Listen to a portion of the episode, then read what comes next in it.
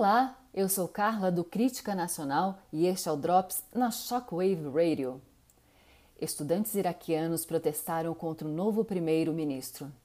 Centenas de estudantes iraquianos protestaram neste domingo, 2 de fevereiro, nas cidades de Bagdá, Anajaf e al-Nassíria, contra a nomeação do primeiro-ministro Mohamed Talfi Alawi.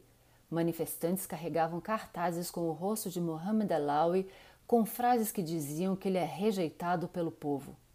O presidente iraquiano Berman Saleh nomeou no sábado, dia 1 de fevereiro, Mohamed Alawi para substituir o primeiro-ministro interino Adel Abdul Mahdi, que renunciou no final de novembro em face a protestos generalizados contra o governo. E fiquem ligados, a qualquer momento voltaremos com mais um Drops para vocês.